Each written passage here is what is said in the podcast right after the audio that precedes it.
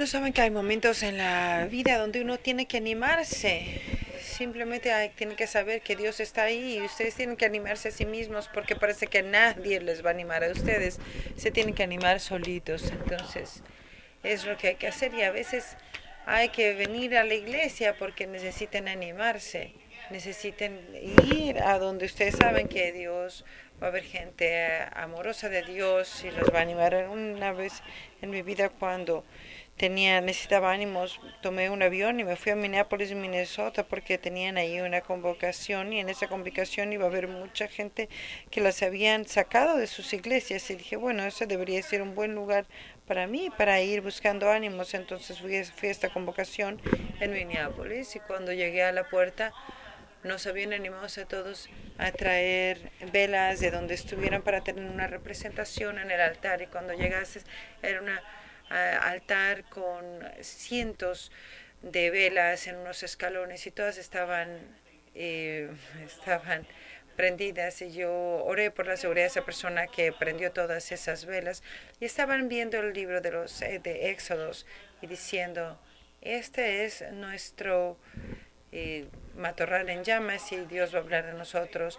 Y, y vamos a tomar eso y adorar esperando escuchar algo nuevo esperando escuchar un milagro. Entonces se prendieron todo eso y el gas lanzando esta mañana tenía todos esos colores de los colores del fuego que son amarillos y rojos y son diferentes voces. Es el pentecostal, están representando las flamas, las llamas, están listos para escuchar algo nuevo en pentecostal, porque hay personas que dicen que son las eh, el milagro de las lenguas, pero hay estudiosos que dicen es el milagro de escuchar, de entender, de, oír lo que Dios les está diciendo y tener esa bendición. Entonces esperen la bendición del día de hoy, esperen escuchar el día de hoy diferente de como han escuchado hasta hoy. Entonces en las series Más que María estamos hablando de las imágenes de Dios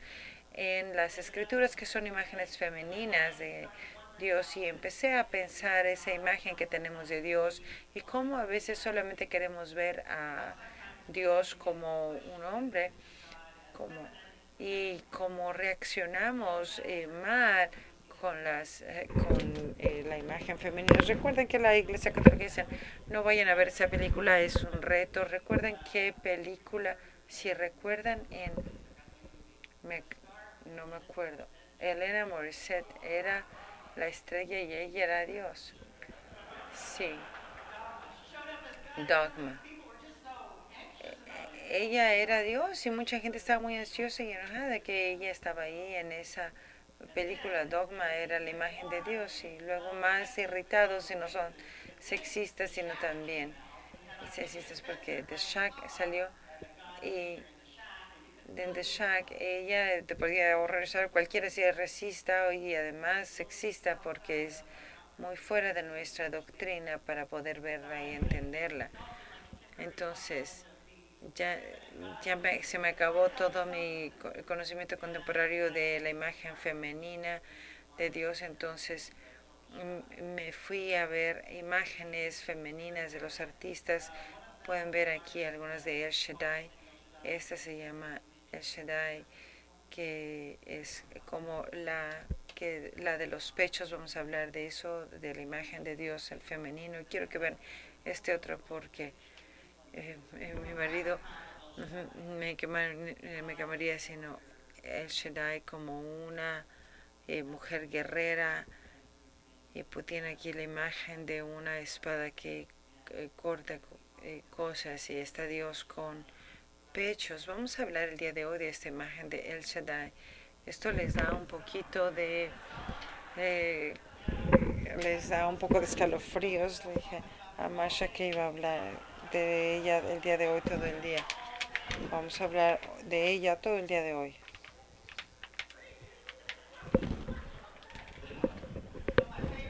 Entonces mi imagen favorita es de la diva de ópera Recuerden esa que tiene este sombrero de esta muy poderosa eh, mujer con sus pechos. Entonces encontré este Saben que me lo tengo que poner este el sombrero de vikingo.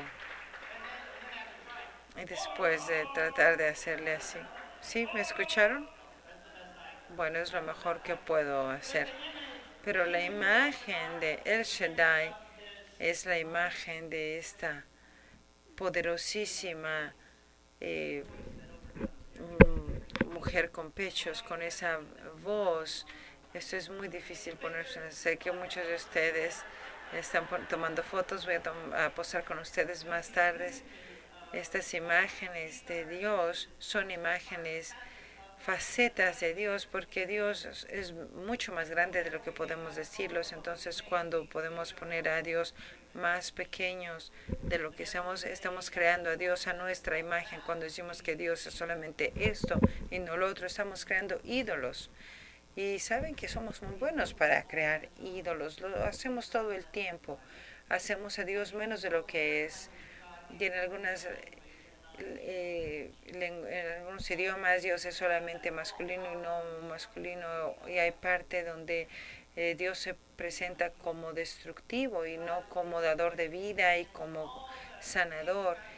Dios tiene todos los nombres de Dios que le queramos dar y aún no es todo lo que Dios representa. Entonces estamos en estas series, los nombres de Dios que se han ido al éxodo en la historia, están en las escrituras, en los textos han estado ahí siempre, pero nosotros que leemos en inglés no podemos ver eh, las sutilezas, entonces hablamos de Shekinah el domingo, hace dos domingos, sí, el Shaddai eh, de esta. Entonces lo que han hecho en las escrituras es que les han quitado la parte femenina y lo han hecho varias veces. Entonces, ¿qué significa si les quitamos todas estas imágenes y nos quedamos solamente con las imágenes masculinas? Créanme, estamos creando un ídolo que tenemos que revisar, que considerar. Entonces, hablemos acerca de los hebreos. En el seminario te enseñan suficiente hebreo como para ser peligroso, suficiente griegos. A los pocos años lo pierdes, pero piensas que todavía lo sabes. Entonces, siempre consulto yo con eh, personas que saben de esos. Eh, muchas veces el nombre Yahweh. No pueden decir el nombre de Dios para los hebreos Yahweh significaba yo soy o soy yo. El nombre de, de ser no es masculino ni femenino, es el nombre de Dios que es ambas cosas y ninguna, es más grande de lo que podemos encontrar. Lo que sucede es que los judíos, como no iban a decir el nombre Yahweh, el, el nombre sustituto era Adonai. Y Adonai dicen eh, el Señor, que es, eh, lo traducimos en inglés como el Señor. Entonces, ¿qué significa si tuviéramos una palabra en nuestra Biblia que dijera no, sin género, que nada ahora tiene género. ¿Qué hace a las niñitas y a las mujeres que entonces son menos que hombres y que niños debido al idioma que escuchamos, que, que escogimos? A lo mejor encontráramos sanación si pudiéramos cambiar lo que se ha hecho históricamente equivocadamente. La primera vez que fui a esa conferencia y tenían todas esas velas con hablando de la historia del Éxodo y en medio de la historia Dios habla y estoy esperando a que Dios hable y de repente no sabemos de dónde salió esta voz. Y fue la voz de una mujer filipina de 83 años que había emigrado como adulto a Estados Unidos. Y escuché su voz y pensé, esto es diferente, esto es diferente. Tenía un poco acento de donde era y estaba con nosotros y estaba hablando con esa vocecita femenina de 83. Y dije, ¿dónde está James Earl Jones? Esa es la voz que debo de escuchar, porque esa es la voz de Dios, ¿verdad? Este, no estoy segura que esta sea la voz de Lupe, la voz de Dios. Estamos programados a tener estas imágenes y no podemos ni ver qué más tiene esas exámenes. Si si siempre traducimos a Adonai el Señor, estamos cambiando la intención de los hebreos y su entendimiento de Dios. Eso es algo muy difícil. Tenemos que tener mucho cuidado. Tenemos Shaddai, que parece todopoderoso y quiere decir la que tiene pechos. Shad significa pechos. No sé cómo pudimos mal traducirlo, pero lo hicimos. Y esto es, viene de uno de los expertos, tiene el patrón de los nombres divinos formando usando un adjetivo sufijo de Shaddai que significa la que tiene pechos. Entonces, cuando tienen Shaddai, Shaddai está diciendo que Dios es la de que tiene pechos y les, y les bendice, los hace sentirse a gusto. Algunos de ustedes sí. Algunos de ustedes, ¿de qué está hablando? La canción esa de Amy Grant, sé que dice, no es lo que eso significa, no recuerdo estar en mis 20 ir al Coliseo. ¿cuándo sabe lo que es el Coliseo? ¿El Coliseo? Shaddai, oh Shaddai, ¿recuerdan? Mary Todopoderosa. Este es el, el, la intención de las escrituras en hebreo. Y se pone nada más como todopoderoso en lugar de todopoderosa con los pechos todos poderosos. Algo está mal si queremos expandir nuestras imágenes de Dios. Eh, dicen Troy, dicen, eso es algo que quieres decir que no es verdad y yo quiero enseñarte versos de la Biblia para que vean en dónde están, para que ustedes decidan. En la, el libro de Génesis están, no vamos a hacer todo, los libros de eh, la Biblia donde menciona el Seyais, pero vamos a hacer Génesis y un par de ejemplos. Y vamos a, el primero que tenemos aquí, Génesis 22, dice, lo bendijo Jacob, bendijo a Jacob y le dijo que Dios Todopoderoso te bendiga y entonces la bendición de Dios a Jacobo al principio es de El Shaddai. Dice que al principio cuando viene aquí hubiera lo hubiera traducido correctamente, hubiera puesto. Y la y la de los pechos te bendice o la todopoderosa de los pechos te bendice y que te haga fructífero.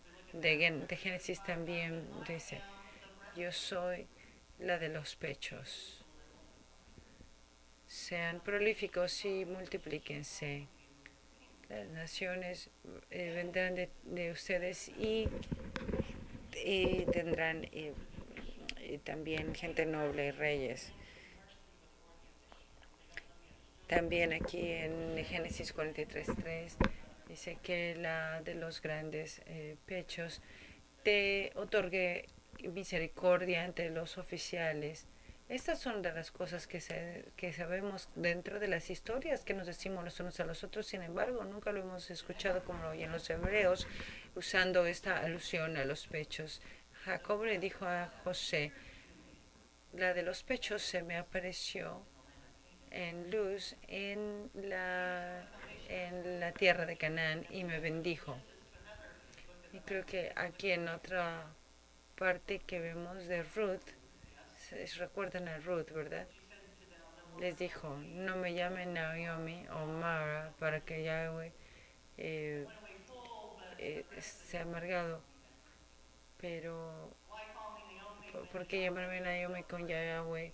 Eh, no me ha, y la de los pechos ha sido aquí se le ve como la que da da bendiciones y quita bendiciones y sufrimientos lo mismo.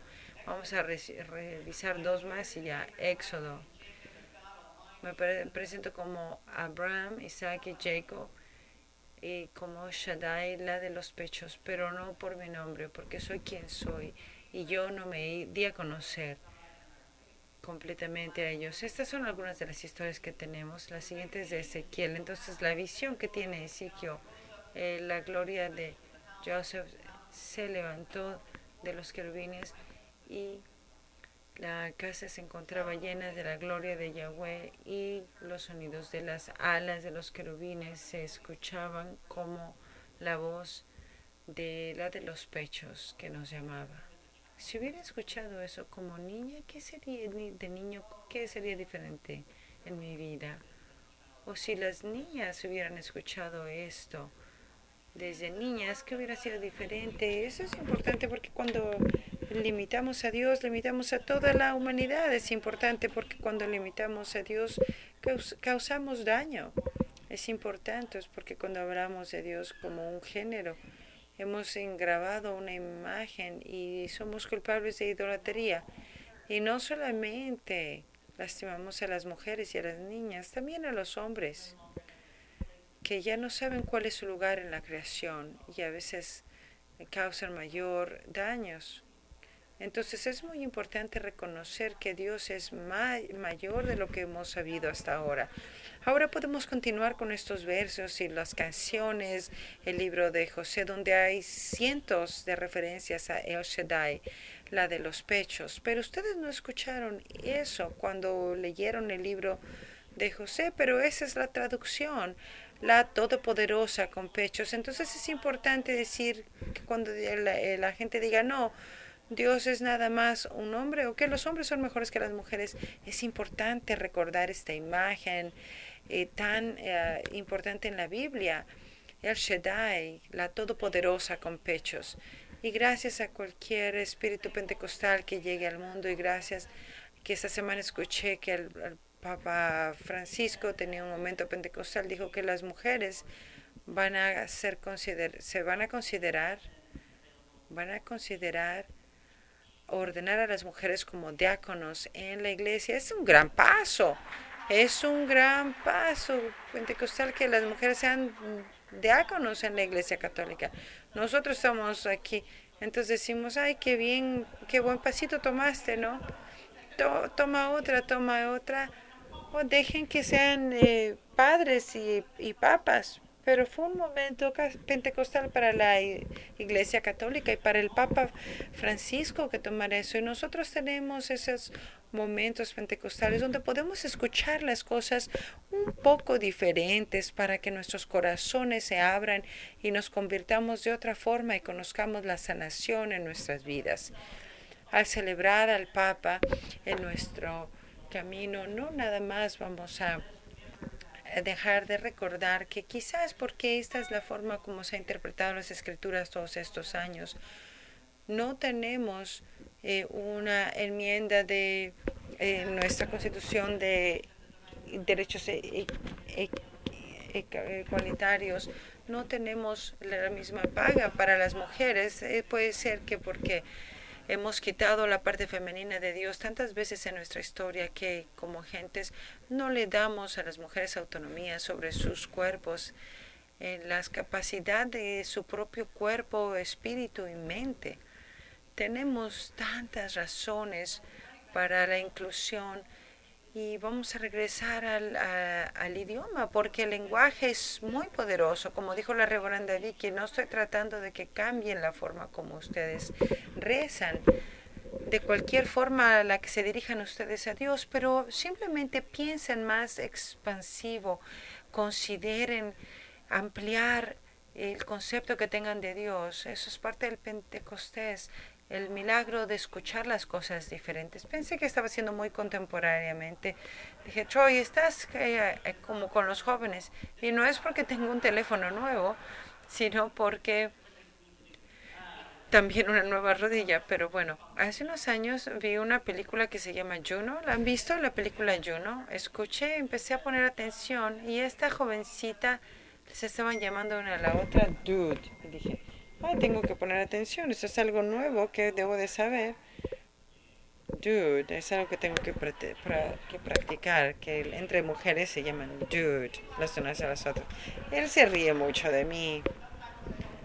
A veces cuando no quiero que se ríe de mí, se ríe de mí. Dude.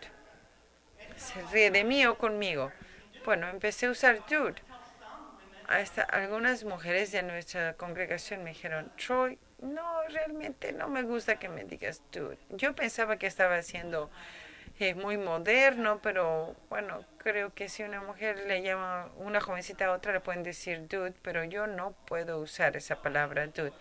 Entonces tuve que dejar de ser moderno y tuve que aprender de que está bien decir eh, ustedes mm, cuando estuve ahí, aprendí en Chicago a no usar la palabra yo, que quiere decir todos, todos, pero de una forma tejana. Aprendí a decir you guys, que es como todos también, eh, de la forma que lo dicen en Chicago. Entonces regresé a Texas y dijeron, eh, you guys, no nos incluye a todos, porque es todos, no es todas.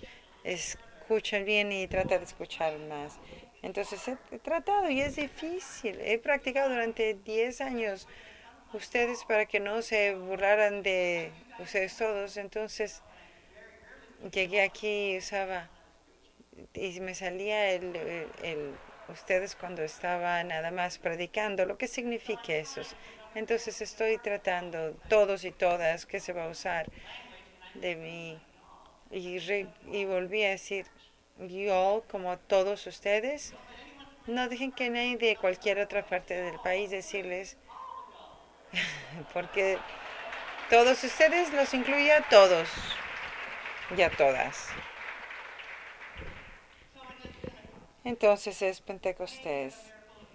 Que tengamos el milagro de escuchar las cosas de una forma diferente, de que escuchemos a Dios y conozcamos a Dios en formas que, de las que no estamos acostumbrados a abrir nuestras uh, espíritu, que se vaya el racismo y el sexismo, que se vaya cualquier cosa que nos hace limitarnos, que nos, que nos limita a no incluirnos a todos, a todos y a todas.